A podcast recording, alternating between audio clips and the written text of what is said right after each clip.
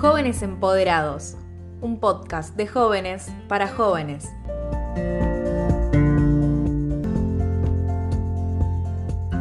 Soy Aileen, tengo 23 años y cuando tengo tiempo libre no encuentro nada para ver. Para mí, para jóvenes. Contenido de calidad. Según el último informe de la Secretaría de Cultura de la Nación, en Argentina los jóvenes lideran casi todos los consumos culturales. Entonces, ¿por qué no existen contenidos nacionales para nosotros? Si entramos a Google y buscamos cosas para leer jóvenes, nos aparece El Principito, un libro de 1943. Y si le agregamos la palabra Argentina, encontramos autores como Bioy Casares, Jorge Luis Borges, Julio Cortázar, entre otros.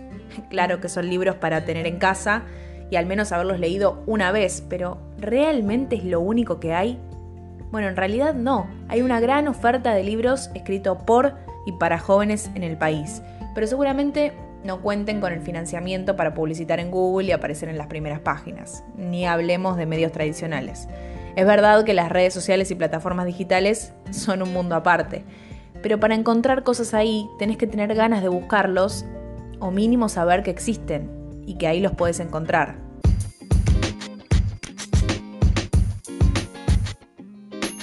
Hoy la joven empoderada es Harriera escritora, actriz, productora, gestora de medios, joven, argentina, de 24 años. Empezó a los 17 con las reglas del boxeador, las reglas del destino, Hofland, Amor de verano, Amor de invierno y próximamente va a sacar un libro de ángeles y demonios.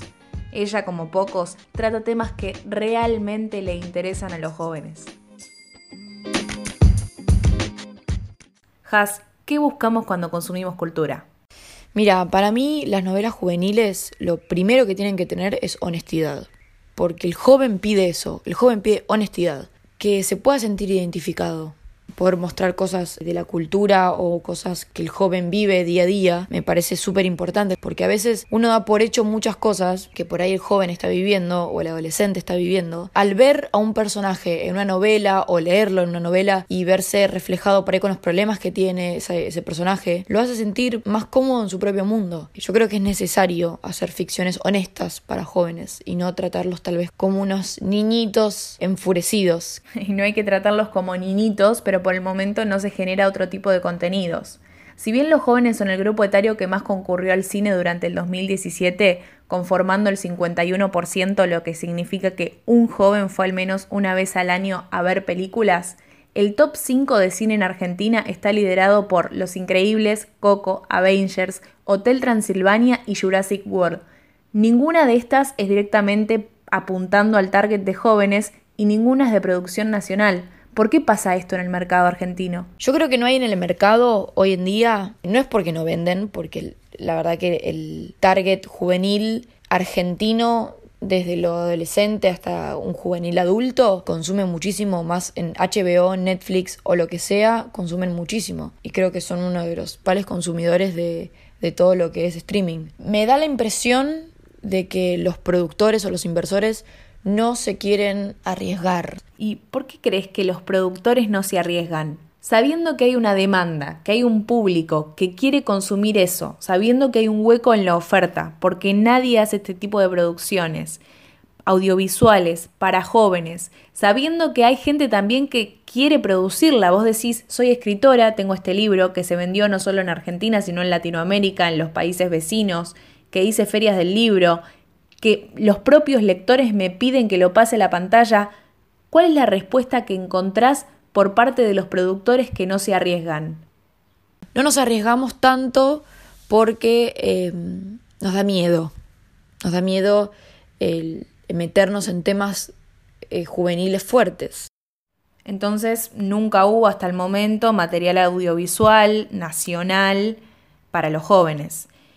¿Qué fue lo que más cerca estuvo de llegar a conformar a ese target, aunque sin tocar los temas en profundidad? Hace dos años creo que fue Simona, que fue más o menos para adultos, adultos juveniles, jóvenes adultos. Y la verdad que la historia sí estaba buenísima y mostraba pequeñas cosas que son difíciles de contar en un prime time, pero igual así te mostraban jóvenes que todavía estaban en esa cosa como de perfección, como infantil, ya la forma en que se vestían, pensaban cómo hablaban. En su momento ha sido Cris Morena con Rebelde Way, con Casi Ángeles, que ha mostrado cosas como, no sé, rock and rollear o las adicciones o los miedos, que ha mostrado ese tipo de cosas para ese target en ese momento. Se fue Cris, quedó en la nada misma. O sea que venimos en la nada misma hace años y parece que vamos a seguir así, porque por el momento argentino nada producciones extranjeras y hasta ahí. ¿Qué tenemos hoy en día? Hoy en el mercado tenemos a Disney que hace cosas infantiles, que está buenísimo también, pero no es para ese target. Y Polka que a veces se tira, viste, algún que otra cosita como Simona, que tampoco creo que sean honestos con los jóvenes. En el mercado argentino te puedo decir que no hay nada. Tal vez habría que buscar en el under para hacer series por ahí online, YouTube, pero así una buena producción como las hay por ahí de Underground, Polka o de Telefe, de Mall, Viacom, no lo hay. La verdad que hoy en día no, en Argentina por lo menos no lo hay. Bueno, ahora olvídate de que sos escritora y que narras novelas increíbles y que el público joven está encantadísimo. Ponete en el lugar de lectora, porque también sos lectora, supongo. Para escribirte tenés que haber basado en algo. ¿Qué te gusta a la hora de leer? ¿Qué encontrás? ¿Tenés mucha oferta? Como lectora, libros juveniles hay un montón, hay un montonazo. Y más eh, hoy en día en las plataformas virtuales como Wattpad, por ejemplo, hay muchísimo, muchísimo contenido porque también hay eso. Jóvenes en sí escriben, escribimos, porque yo también soy un joven, tengo 24 años, escriben un montón y leen un montón. Y por eso me da lástima que también la industria audiovisual no se haya adaptado a eso. Por ahí aceptar productores jóvenes, al igual que actores eh, que recién están empezando, para poner en producciones, dejar que, que las historias eh, de los jóvenes lo escriban los jóvenes. Yo creo que si tengo que elegir ahora, viene una persionista y me dice, mira, queremos hacer una serie juvenil y yo elijo cuatro escritores jóvenes que hagan marchar todo el guion y todo, porque creo que los jóvenes pueden escribir sobre jóvenes. Me parece que serían los más honestos porque son los que lo, viven en el momento. ¿Y a qué apuntás con tus libros? ¿Cuál es el fin? ¿Qué es lo que querés demostrar? ¿Qué transmitís? Eh, ¿Pensás que respondés a lo que buscan los lectores? ¿Qué es lo que puede encontrar, por ejemplo, alguien que te está escuchando por primera vez, que no sabía de tu existencia ni la de tus libros? ¿Qué es lo que puede encontrar en tus libros que vos digas, mira, con esto te va a encantar y lo vas a comprar. Yo apunto con mis libros principalmente a poder ser fiel a lo que quiero demostrar. Creo que al empezar en, en, una plataforma virtual de forma anónima me dio esa posibilidad de poder escribir sobre lo que quería, cómo quería, dónde quería, de la forma en que quería. Y eso ya me generó como a mí una pauta de que todos mis libros los mantengo de esa misma manera. Y lo que también puedes encontrar en mis libros es diferentes cosas que pueden pasar en la vida real. Por más que ficción y por más que ahora estoy escribiendo, por ejemplo, un libro de ángeles caídos y demonios, es súper ficción, es ciencia ficción al extremo, puedes encontrar cosas que pasan el día a día. Yo me acuerdo que cuando escribí Las reglas del boxeador, que fue mi primer libro, que lo escribí a los 17 años, hablaba de adicciones, abusos sexuales, de relaciones tóxicas, relaciones tóxicas no solo con parejas, sino también con amigos, con padres. Creo que para mí es necesario también hablar de todo ese tipo de cosas que yo vivo en el día a día o por ahí escucho o mi círculo vive ese tipo de cosas y es necesario también ponerlo en un libro, porque me ha pasado muchas veces que por ahí en ferias de libros encontrarme con lectores y que me digan, mira, la verdad que esta escena me representa mucho porque me ha pasado esta cosa o, o me ayudó mucho a superar esto o me ayudó mucho a pensar que tal vez lo que me había pasado no era tan así, o lo pude superar de esta manera, o me sentí cómoda que también la, la protagonista sentía estas dudas. Es necesario, porque la adolescencia y la juventud son etapas, no voy a decir traumáticas porque creo que tiene una connotación bastante negativa, pero creo que son fuertes, son etapas que pasas a ser adulto y te sentís solo y si hay cambios y hay... Me parece que es necesario mostrar cosas que realmente importen. Hay cambios en la adolescencia cuando sos adulto y también hay cambios en lo que venís escribiendo. Vamos a spoilear un poco porque escribiste muchas historias de amor, cinco libros y ahora te estás metiendo en un terreno por ahí más desconocido para vos. ¿Qué nos está preparando Jazmín Riera para estos próximos meses. Me estoy yendo más para el lado de la ciencia ficción porque creo que nunca lo hice. me da un poco de miedo irme para, para ese lado principalmente porque no tengo la costumbre. Vengo escribiendo hace como cinco años de solamente un género romántico, dramático. Y ahora irme para ciencia ficción es difícil porque uno tiene, viste, como que crear todo el mundo todo un universo tal vez inexistente, con leyendas, mitos, personajes, tipos de, de personas inexistentes, que por ahí antes en las novelas que yo escribía me, basaba en la vida del día a día, lo real, viste el colegio, de última la religión, pero en este caso es como que hay seres nuevos que tienen poderes y mitos, o sea, hay que empezar de cero y, y, crear toda una estructura, que si falla una sola pata de la estructura, se te cae toda la historia. Eso es lo que noto de la ciencia ficción. Pero me divierte, me divierte porque creo que es como otro lugar de juego puedo desenvolver y, me divierte muchísimo. Obviamente voy a seguir con todo lo que es el romance y el erotismo que a mí me gusta mucho tocar. Eh, voy a tocar mucho de la sexualidad femenina porque creo que ahora se está hablando un poco más por suerte, pero había mucho tabú también en, ¿viste? en todo lo que es la sexualidad femenina sea ciencia ficción, te bases en la vida real, los temas tabú creo que nunca van a faltar en tus libros y este llamado de atención sobre todo a los adultos que por ahí no quieren tocar estos temas o se piensan que los adolescentes no viven, los jóvenes no ven ciertas cosas y realmente necesitan hablarlo y bajarlo a la vida cotidiana.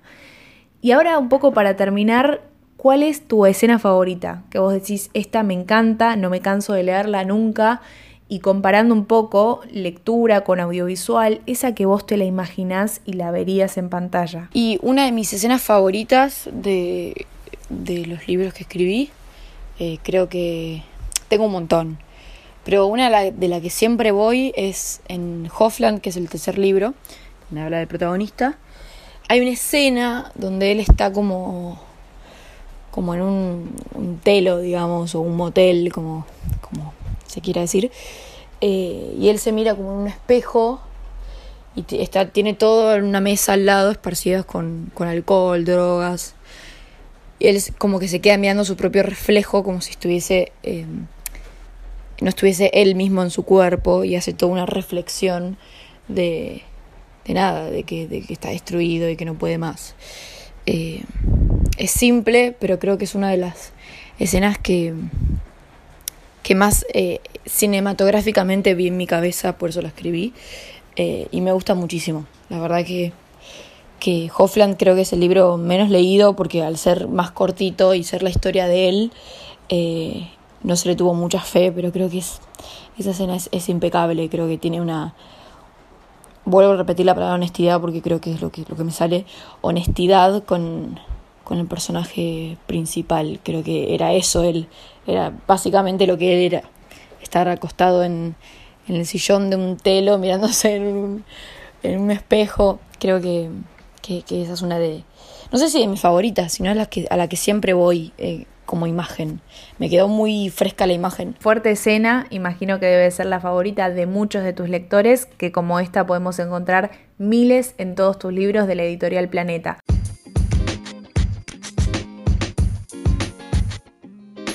Hoy la joven empoderada fue Jazmín Riera. La encuentran en Instagram como Jaz Riera, sus libros La regla del boxeador, Las reglas del destino, Amor de verano, Amor de invierno y Hoffland también en todas las librerías del país.